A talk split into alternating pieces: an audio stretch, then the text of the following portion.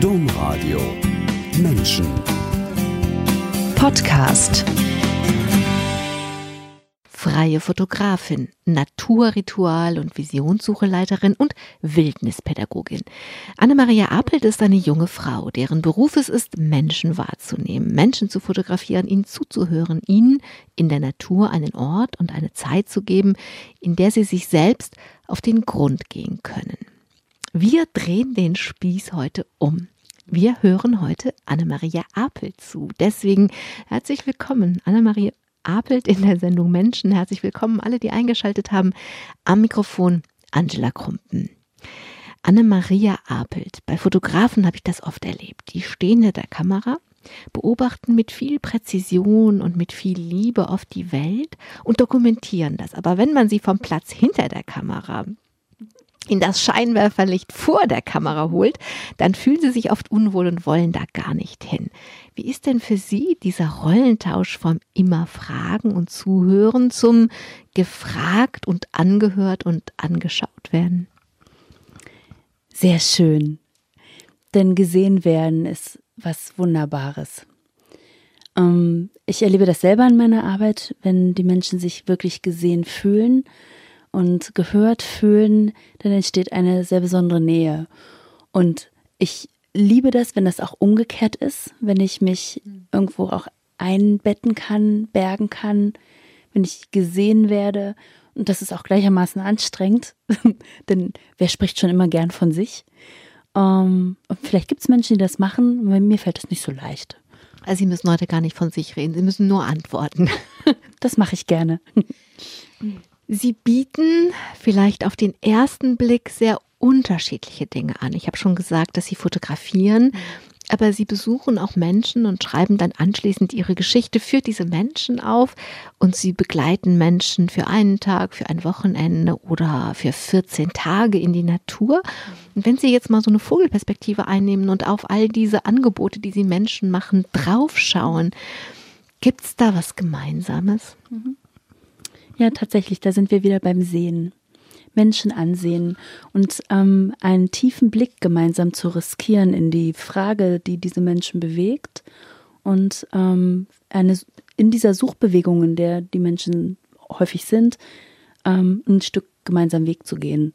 Und ob das über das Schreiben ist oder das Fotografieren oder über die naturrituelle Arbeit, das ist gleichermaßen der Kern und dieses Gleichwohl sind es ja ganz unterschiedliche Angebote, ne? Ob, ich, ob sie ein Porträtfoto machen oder ein Porträt schreiben oder jemanden bei seiner Suche nach einer Antwort auf eine wichtige Frage oder auf eine mm, auf die Frage, wie es im Leben weitergehen soll, begleiten, das ist ja dann doch unterschiedlich. Wie haben Sie das denn gemacht? Dass Sie, also wie ist das gekommen, dass Sie dieses Angebot in so vielen verschiedenen Formaten den Menschen anbieten? Mm, ich habe versucht, dem Lebensflow ein bisschen zu folgen und ähm, ich glaube, ich habe eine sehr ausgeprägte, starke Intuition und mache auch gerne Dinge, äh, die mich ziehen oder auch dann hoffentlich auch Spaß machen. Und so sind diese unterschiedlichen Dinge zusammengekommen. Ähm, also zur Fotografie bin ich gekommen, weil ich unbedingt der Welt zeigen wollte, wer meine Großmutter ist. Und die so wunderbar ist, was sie selber von sich damals gar nicht gesagt hätte oder nie behauptet hätte. Und ich einfach dieses schöne, schlichte Leben, was sie führte, zeigen wollte. Ich glaube, das war der einzige Grund, weswegen ich angefangen habe zu fotografieren.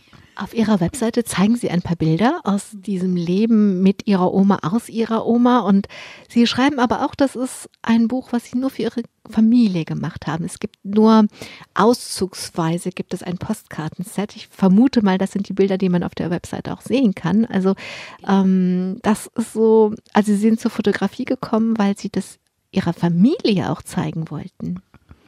Ja, vielleicht ist das genau das. Ich wollte meiner Familie zeigen, wie sie lebt. Und das Besondere daran, also meine Familie hat immer gesagt, das ist alles nichts Besonderes, ne? Und das finde ich aber doch sehr.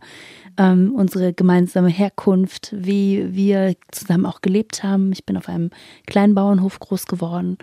ähm, in welcher Familienkonstellation auch und in, was das auch für ein besonderer Schatz ist, welches Wissen da drin auch ist. Das wollte ich gerne zeigen, ja. Und das Buch ist tatsächlich ein, ein Familienbuch geworden, ähm, das die Geschichte meiner Oma erzählt. Und ihr Wunsch ist, ähm, dass es auch so bleibt. Ihre Oma ist 2017 gestorben. Das kann man jetzt dann, könnte, wenn man es wollte, könnte man es jetzt gar nicht mehr ändern. Aber jetzt haben Sie schon angefangen von Ihrer Kindheit zu erzählen. Da wollte ich als nächstes hin. Sie konnten eine draußen Kindheit haben und Sie sind im Osten der Republik groß geworden. Als die Wende kam, also als sie geboren wurde, war die Wende noch acht Jahre lang entfernt, so sage ich das mal.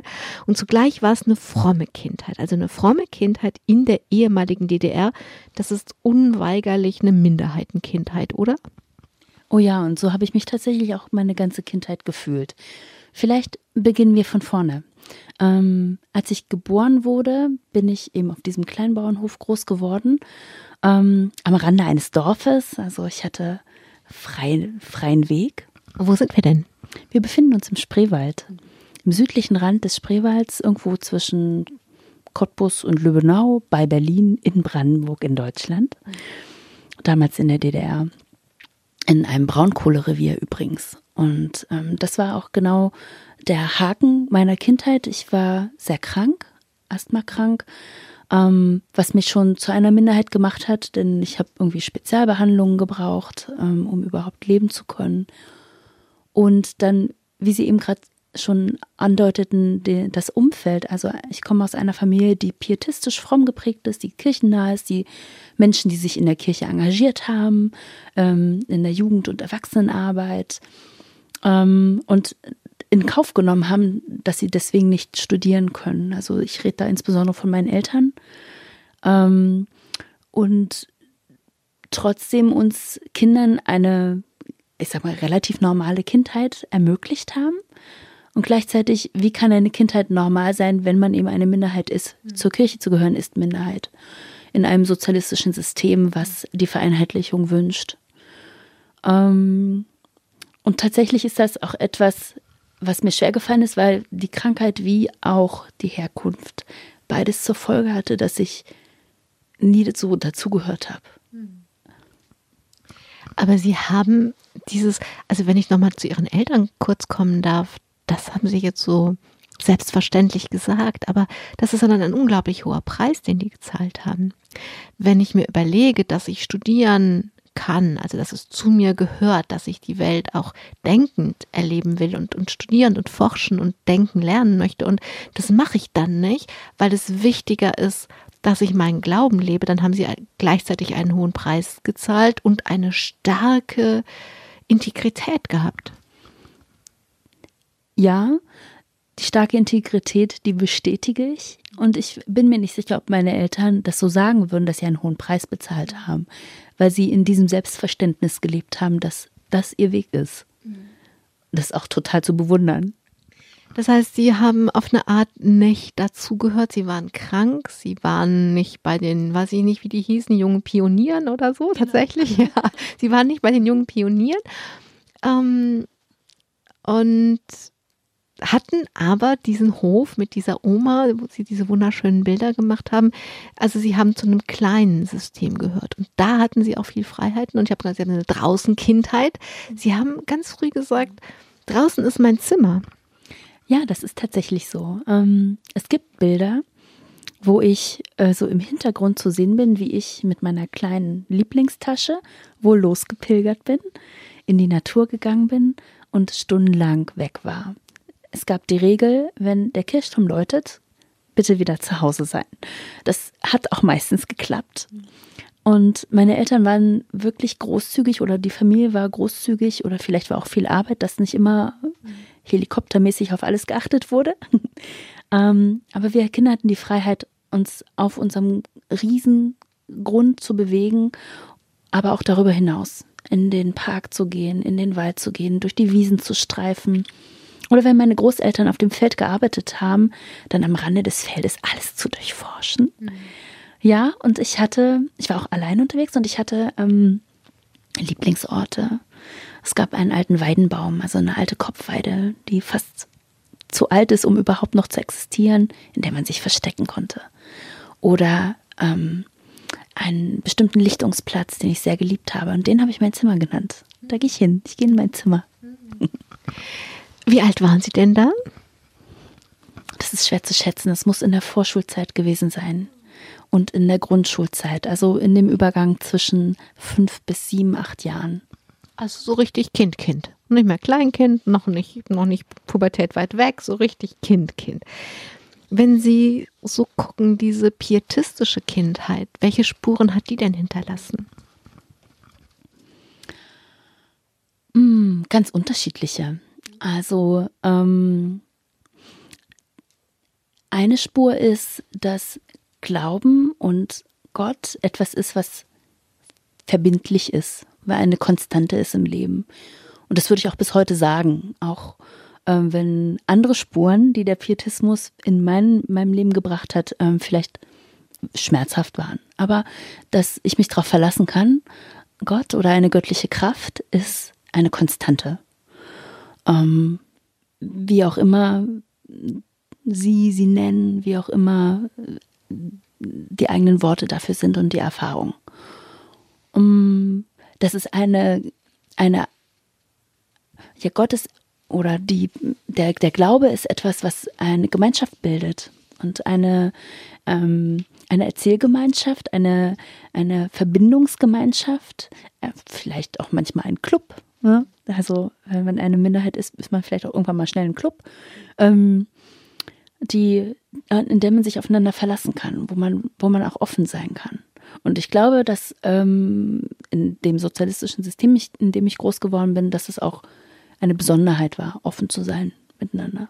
Und zu wissen, dass man sich vertrauen kann. Genau, ja. Auch im Nachhinein, als so die Archive offen waren, hat sich das auch im Nachhinein noch bestätigt, dass niemand niemanden verraten hat? Müssen Sie die fragen, die Akten hatten. ähm, in meiner Familie ähm, gab es Akteneinsicht und zwar erst vor kurzer Zeit. Und zwar mit dem Vermerk, dass es keine Akten gibt. Was kaum zu glauben ist, denn mein Vater hat beispielsweise ähm, den Wehrdienst verweigert. Und automatisch muss es Akten geben, aber A wie Apelt als Nachname bedeutet vielleicht, gibt es die Akten wirklich nicht mehr. Wie auch immer, aber es es ist, könnte zumindest ein Hinweis sein, dass dieses Vertrauen, von dem man, wenn sie erzählen, spürt, dass es da war, auch gerechtfertigt war. Ja, und was die Akten betrifft, auch bewundernswert die Entscheidung, eben zu sagen, ich bleibe in dem Vertrauen. Also meine Eltern haben das auch so gesagt. Wir, wir wollen das nicht direkt nach der Wende aufmachen. Wir wollen in dem Vertrauen bleiben, dass unsere Freunde unsere Freunde sind. Sie haben jung geheiratet. Also jetzt wissen wir so ein bisschen was über diese Welt und Sie waren sehr jung, als Sie geheiratet haben. Und Sie wussten, Sie standen am Traualtar und Sie wussten in dem Moment, ich sag ja, aber ich meine nein. Das ist ein krasser Sprung. Dazwischen liegen zwölf, 15 Jahre. Ich habe mit 22 Jahren geheiratet, weil ich dachte, das muss so sein. Also was ich jetzt auch angefangen habe, das bringe ich auch zu Ende. Wenn es ein krasser Sprung ist, gibt es da irgendwas, wo Sie sagen, das muss ich unbedingt erzählen, damit man mich verstehen kann?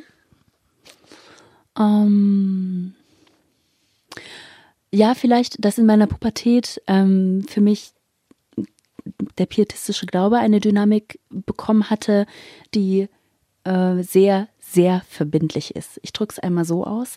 Ähm, etwas, was mich auch unter Zwang gesetzt hat, Dinge, die ich machen muss. Und vielleicht ist das auch die Konsequenz daraus, warum ich ähm, als sehr junger Mensch gesagt habe, also ich muss jetzt auch zu Ende führen, was ich angefangen habe. Keine halben Sachen, nur volle Leistung, volles Rohr. Und ja, okay, jetzt habe ich eine Beziehung angefangen. Ähm, ich schaue jetzt auch nicht genau drauf, sondern ich habe diese Beziehung angefangen, also werde ich auch heiraten und werde in dieser Beziehung bleiben.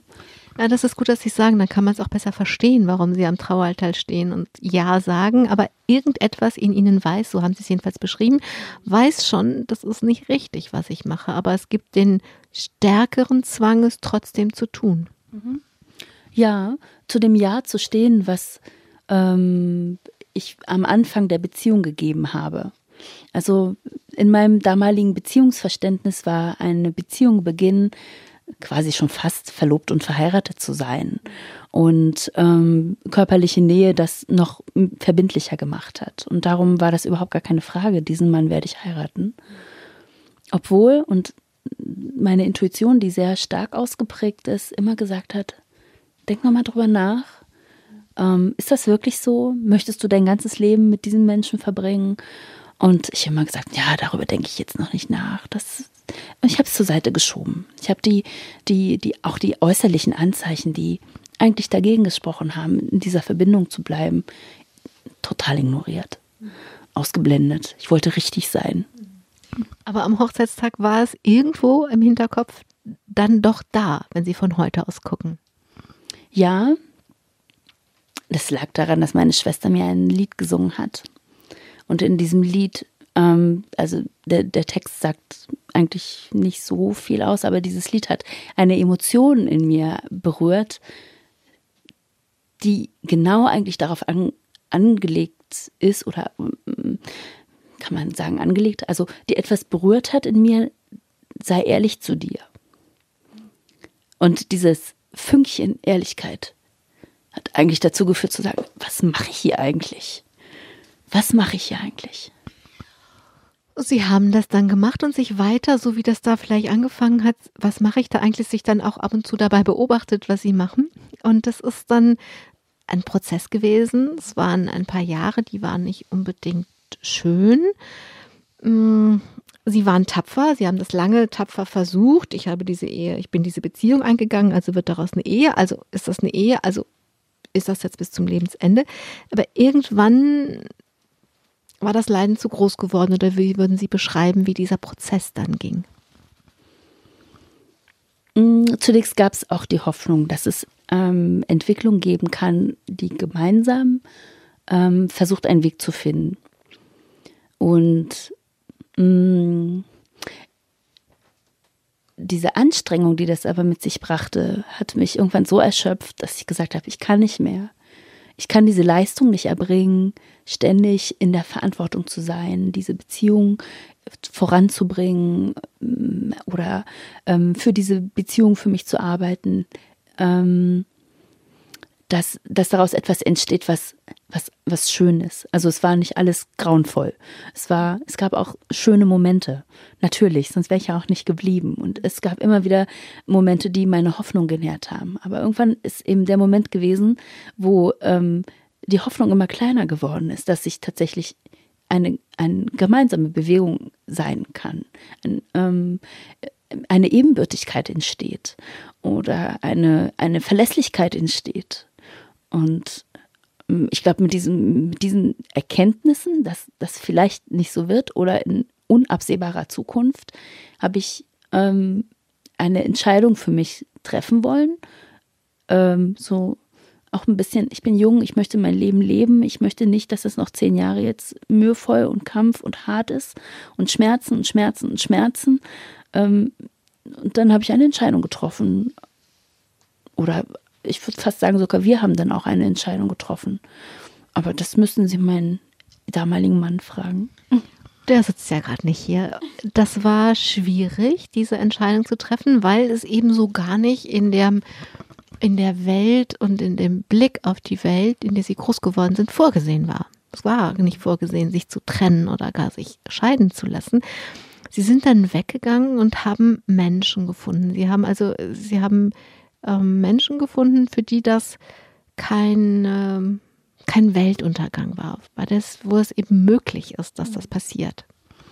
Vielleicht ist noch interessant, dass ich in dieser Zeit, wo ich so gerungen habe und ähm, mir auch sehr gewünscht habe, dass, dass die Ehe eine schöne Ehe wird, ähm, mit einem Träger gearbeitet habe, der auch aus dem, im, ich sag mal, im frommen Spektrum ist. Und ähm, natürlich da auch die Meinung vorgeherrscht hat, ähm, dass Scheidung nicht vorgesehen ist, wie Sie das eben gerade ausgedrückt haben. Also es war nicht nur die Familie, in der das so war, wenn Sie sagen, Träger, Ihr Arbeitgeber, ja. kam aus dem gleichen Club, haben Sie eben gesagt, aus der gleichen Szene, aus dem gleichen Milieu. Das heißt, Sie waren von Familienangehörigen und Kollegen und Kolleginnen umgeben, mhm. für die das keine Option war. Für meine direkte Familie, engste Bezugsfamilie, ähm, würde ich da das gar nicht bestätigen. Also da war zum Beispiel meine Eltern, meine Eltern und auch meine nächsten Geschwister, die haben immer gesagt, Anne-Maria, ähm, wir, wir sehen, dass es dir nicht gut geht. Es muss eine Veränderung geben. Und da war die, der Blick, das Sehen, gesehen werden, das Wichtigere. Was ja sehr schön ist, wenn das so passiert. Es gab außerhalb von ihren Kollegen auch Menschen, die das gesehen haben und auch Menschen, die gesagt haben, boah, ist jetzt so, dann kannst du einfach zu uns kommen. Und sie haben dann, also ich, ich raffe immer so ein bisschen. Ich würde nämlich gerne noch bis zu ihren Naturregionen und bis zu ihrem Buch kommen. Deswegen, wenn ich zu viel raffe, sagen Sie Bescheid. Also ich raffe jetzt mal und ich überspringe Bochum und ich gehe nach Essen.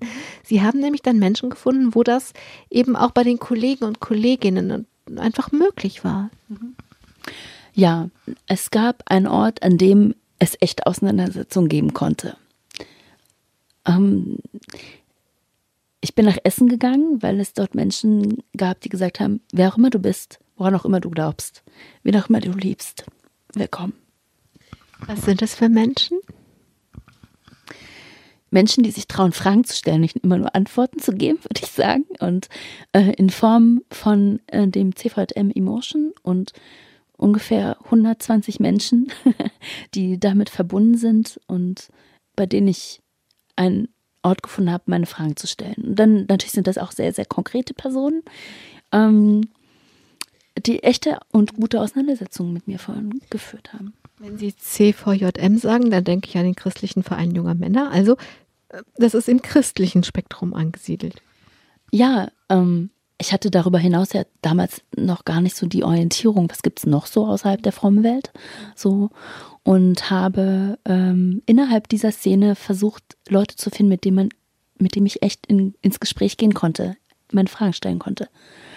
Mm, oder auch mein, mein, meine Trauer, wo die überhaupt Platz hatte. Und CVM, ähm, also es ist eine Gemeinde ähm, von, von Menschen, die gesagt haben, wir wollen ein Ort sein, äh, wo, wo Fragen gestellt werden können, wo wir eine gemeinsame spirituelle Suchbewegung haben ähm, ja, und wo, wo Menschen willkommen sind, die vielleicht aus den Mustern, aus den Rastern rausfallen.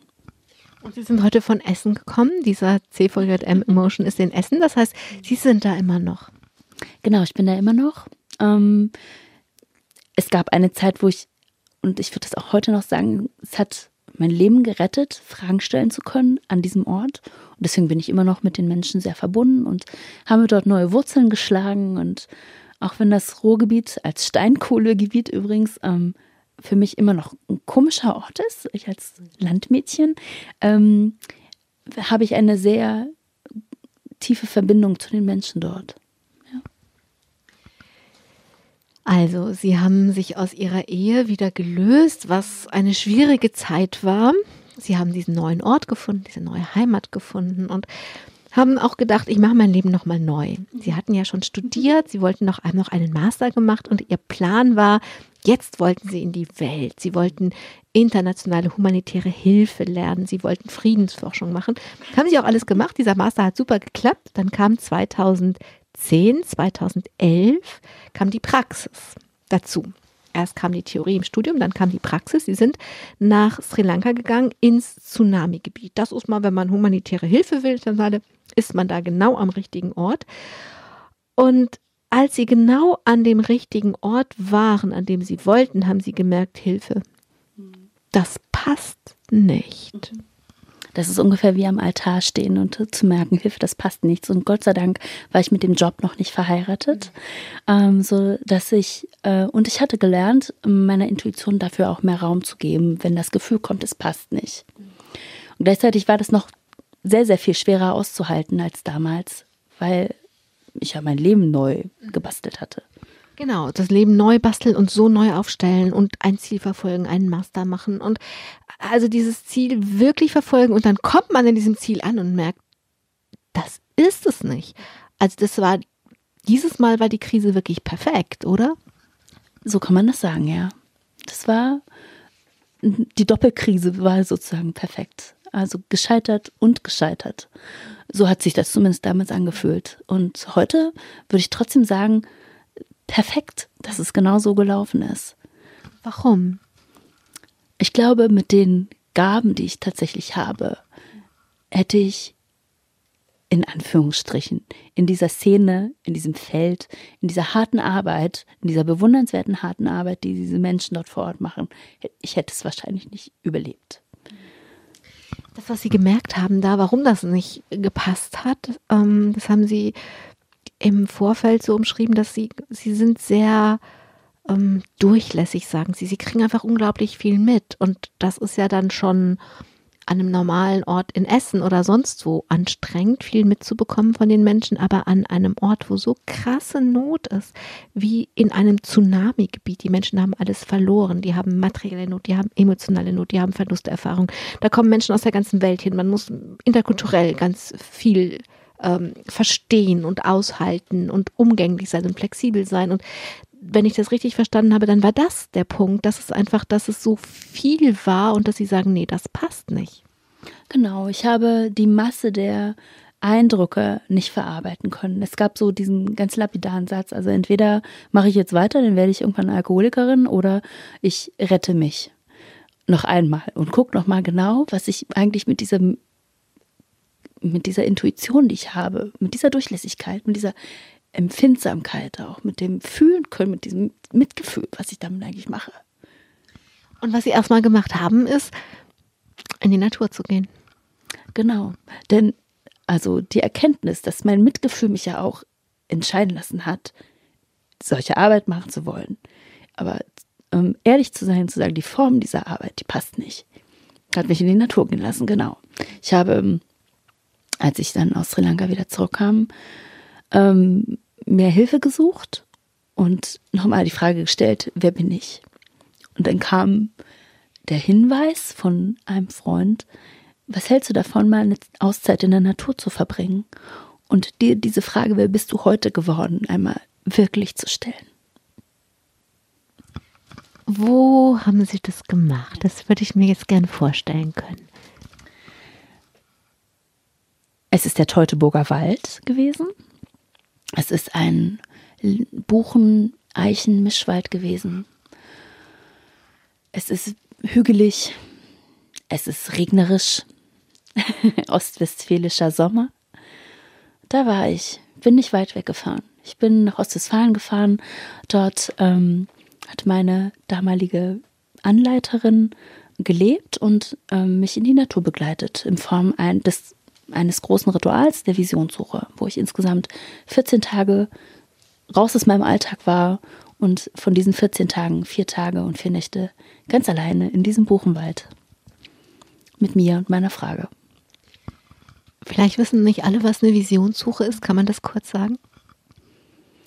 Ein altes indigenes Ritual, bei dem es darum geht, ähm, sein, ein, seine Bestimmung zu finden, was von dem Wort Vision sich ableiten lässt. Ähm, Bestimmung, sein, sein Ruf zu hören und zu folgen. Und diese ähm, nordamerikanische Tradition haben ähm, Amerikaner und Europäer versucht zu übersetzen in unsere heutige Gesellschaft hinein, weil wir sind nun mal nicht indigen. Und ähm, dieses Ritual zu transformieren, dass auch Mitteleuropäer das erleben können. Ich spoiler jetzt mal. Am Ende stand im Teutoburger Wald, Wald Amazing Grace. Ja, das ist ein schöner Spoiler. Denn Amazing Grace hat, dieses Lied hat mir sehr geholfen in dieser Zeit, ähm, mich zugehörig und verbunden zu fühlen und echte Gnade zu erfahren für mein Leben, dass ich noch einmal neu anfangen kann. Also diese perfekte Krise, diese doppelte Krise ja. hat sie in den Wald gebracht. Das waren 14 Tage. Das stelle ich mir sehr lang vor. Die Zeit vergeht wie im Flug. Es ist die kurzweiligste Zeit meines Lebens, auch wenn ich davor dachte, wow, was mache ich die ganze Zeit? Und plötzlich waren diese vier Tage, vier Nächte, die ich dann tatsächlich alleine draußen war, schon vorbei. Was haben Sie denn die ganze Zeit gemacht, Tag und Nacht? Oh, ich konnte schlecht schlafen, das gebe ich ganz offen zu. Das war eines der großen Themen auch, mich anzuvertrauen in der Natur und dieses Unbekannte um mich herum einfach auch geschehen zu lassen. Und ich habe gesungen geschrieben, in der Wiese gelegen, vielleicht auch ein paar Dinge gemacht, die ich auch als Kind gemacht habe. Käfer beobachtet, Tiere getroffen, bisschen spazieren gegangen.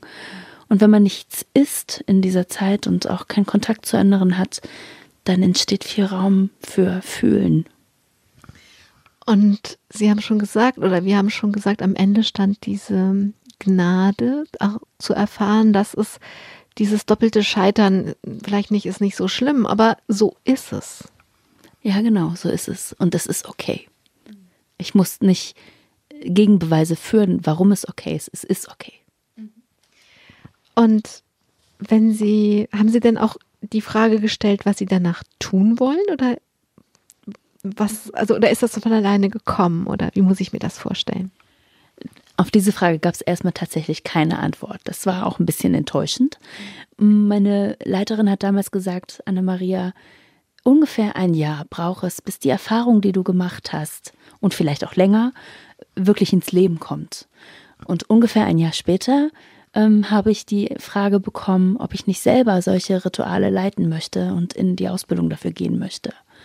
Und so mm, ging die Suchbewegung von dem irgendwie Brot verdienen ja, hin zu einer Berufung. Zum ersten Mal eine Frage auch zu bekommen, also gezogen zu werden. Nicht nur ich treffe eine Entscheidung, was alles toll ist in meinem Leben und wie ich mein Leben führen will, sondern ähm, etwas wird gesehen und angefragt. Und das war eine tolle Erfahrung.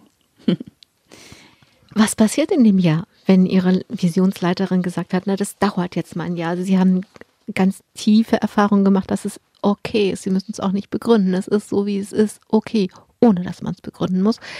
Ähm, was heißt das? Es dauert ein Jahr, bis ich das ja integriert habe, glaube ich, haben Sie, war das Wort, was Sie eben gewählt haben.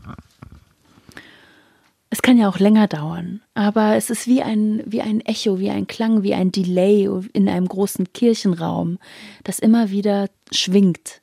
Und ähm, in diesem Jahr bin ich auf unterschiedliche Art und Weise immer wieder mit dieser Erfahrung in Kontakt gekommen. Wunderlicherweise. Also nicht, wo ich es gesucht habe, sondern, ah ja, hier stimmt es auch. Ich gehöre dazu und es ist okay. Es ist einfach okay.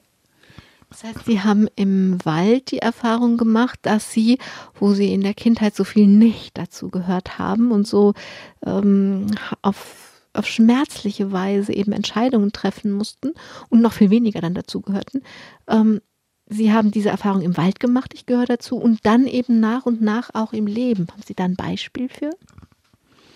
Mm, da glaube ich, bleibe ich eher unkonkret.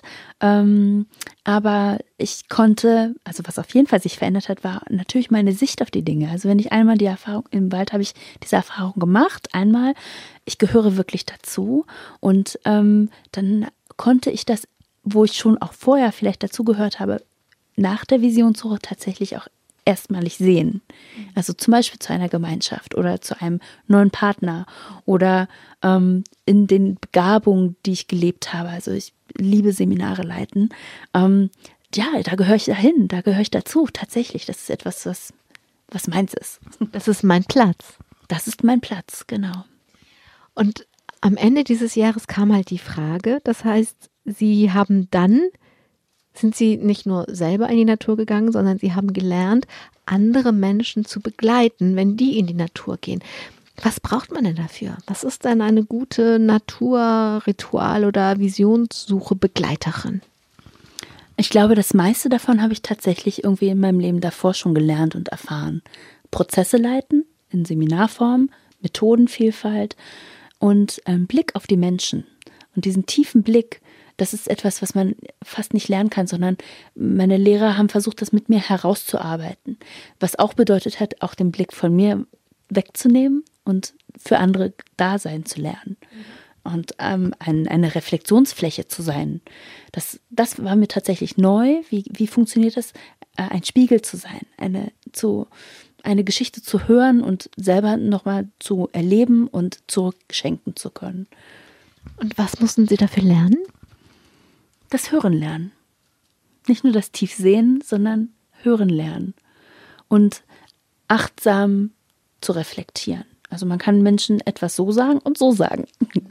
Und ähm, in, in, in, in Demut vor dem Leben in, in dieser Haltung zu bleiben, in allem, was ich dann tue. Ich stelle mir vor, das heißt ja Leiterin, Visionssuche Leiterin, dass sie auch tatsächlich führen müssen, dass einfach auch Situationen entstehen, in denen sie in der Begleitung Menschen führen. Ja, für mich heißt Leiten Entscheidung treffen. Also zum Beispiel auch die Entscheidung treffen, ist für jemanden so ein Ritual geeignet. Und das vorher gut hören und sehen und dann eine Entscheidung treffen zu können. Kann und darf und sollte diese Person so etwas erleben? Oder umgekehrt auch, kann ich das halten? Also ich bin nun mal keine Therapeutin und manche Menschen brauchen dann vielleicht eher therapeutische Begleitung. Und es gibt ja Gott sei Dank auch Kollegen, die das als Therapeuten machen. Wenn uns jetzt Menschen zuhören und irgendwie das spannend, interessant oder anziehend finden, wenn sie sagen, sie müssen vorher diese Entscheidung treffen, wann ist es denn eine gute Entscheidung für jemanden, in die Natur zu gehen? In jeglichen Umbruchssituationen kann es eine gute Entscheidung sein. Also in jeder Krise, in der ich mich befinde und nach Orientierung frage, nach oder die Frage zulasse und mir selber erlaube zu hören, ja, was jetzt oder warum das? Und ähm, ich glaube, alle Menschen, die sagen, ich möchte eine Veränderung erfahren, für die könnte das ein, ein Weg sein, ja. Und dann haben Sie, das ist noch ganz neu, haben Sie sich auf eine neue Reise gemacht, eine Reise durch Deutschland zu 25 Menschen, die alle in die Natur gegangen sind und dabei Erfahrungen gemacht haben. Und mit jedem einzelnen von denen haben sie sich getroffen, sind mit ihn, mit ihm oder ihr nochmal an einen Platz gegangen und haben sich die Geschichte angehört und haben das aufgeschrieben. Daraus ist ein Buch geworden, das heißt Grüne Wunder erleben.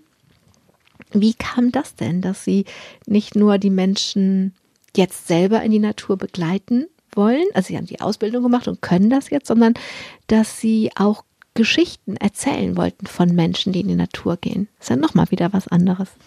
Das gehört auch zu den Dingen, die zu mir gekommen sind, was ich mir ausnahmsweise auch mal nicht selbst ausgedacht habe. Und zwar hat mich ein Verlag gefragt, ob ich darüber erzählen möchte, von dieser Arbeit. Ähm, und ich habe ja gesagt und angefangen, Geschichten zu erzählen. Die Idee war, auch nach der Spiritualität der Menschen zu fragen. Denn meine Erfahrung war, dass draußen sein bringt mich wieder mehr in Kontakt mit Gott, so wie ich das früher als Kind erlebt habe. Dass draußen ein Zuhause ist, dass mich etwas beheimatet, mich festhält, mich beschützt. Und diese Erfahrung hatte ich in der Visionssuche wieder gemacht und für mich war sonnenklar, das ist auch eine spirituelle Erfahrung. Und genau diesen Aspekt hat der Verlag ähm, erfahren wollen und mich gefragt, ob ich Menschen finde, die darüber berichten möchten. Die haben Sie gefunden und wie würden Sie jetzt nach dieser Reise durch ganz Deutschland zu diesen 25 Menschen das denn oder kann man das? Können Sie es auf den Punkt bringen, was Sie da, was diese Menschen Spirituelles in der Natur, im Wald oder wo auch immer erleben? Vielleicht auch das, was ich als Grunderfahrung gemacht habe. Wir sind alle miteinander verbunden das würde ich schon sagen, ist eine der Essenz, die jeder, jeder erlebt hat. Von den Menschen, die Sie gefragt haben. Ich finde eine Geschichte in diesem, in diesem Buch so sprechend. Und das ist die Geschichte von einer doppelten Libelle. Mögen Sie die erzählen? Ja, das ist nicht so leicht, eine Geschichte zu erzählen, die schon so in der Essenz verschriftlicht ist, aber im Grunde genommen äh, erlebt ein Mann ähm, wie er einen, in seiner eigenen Visionssuche einen Ort findet, der ihn äh, zum Spiegel wird. Und ähm, ist auf der Suche nach der großen, beeindruckenden, wunderbarsten Erfahrung und findet erstmal etwas sehr Hässliches, Abstoßendes, nämlich eine, eine Libelle im Kokon, also im Verpuppungsprozess, bevor überhaupt sichtbar ist, dass es sich um eine Libelle handelt. Und beobachtet dieses Tier und entdeckt, wie aus diesem extrem hässlichen Ding abstoßend etwas sehr Schönes wird und kann das für sein Leben als Spiegel nehmen. Und dann kommt er nach Hause. Das finde ich ja den eigentlichen Clou in der Geschichte. Genau. Und wie er nach Hause kommt und zu Hause noch niemand von dieser Geschichte, von dieser Erfahrung weiß, steht seine Frau vor ihm, begrüßt ihn und was trägt sie? Ein Libellen-T-Shirt. Das sie extra gekauft hat, ohne irgendwas zu wissen, um sich für ihn schön zu machen. So ist es, genau. Und diese Erfahrung ist dann die Doppelerfahrung. Ja, tatsächlich, es will etwas neu werden in meinem Leben. Ja, und ich bin mit den Menschen verbunden. Also ich finde, da muss ich nicht, müsste ich fast nicht 25 Geschichten lesen. Da würde mir eine reichen, um zu verstehen, da passiert wirklich was. Genau, es passiert, ähm, ohne dass ich etwas zutun kann, auf unterschiedlichsten Ebenen ähm, etwas. Ich kann, habe es nicht in der Hand, es passiert. Zu dem Buch gibt es noch ein Kartenset. Ich will jetzt gar keine Werbung für den Verlag machen, mache ich dann aber vielleicht doch. Also sie haben ein, wie so ein Postkartenset, aber es sind so kleine Spielekarten drin.